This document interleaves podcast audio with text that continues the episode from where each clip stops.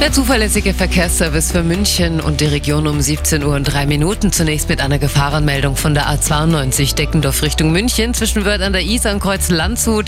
Da sind Personen auf der Fahrbahn, fahren Sie mal da bitte besonders vorsichtig.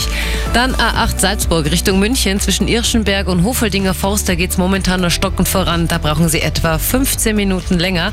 Und B23 Ortsdurchfahrt Oberau, Garmisch-Partenkirchen Richtung Weilheim zwischen B2 und Oberau. Da kommt es zu Verkehrsbehinderungen. Der Grund eine zu hohe Verkehrsbelastung und es ist noch Blockabfertigung im Tunnel Oberau.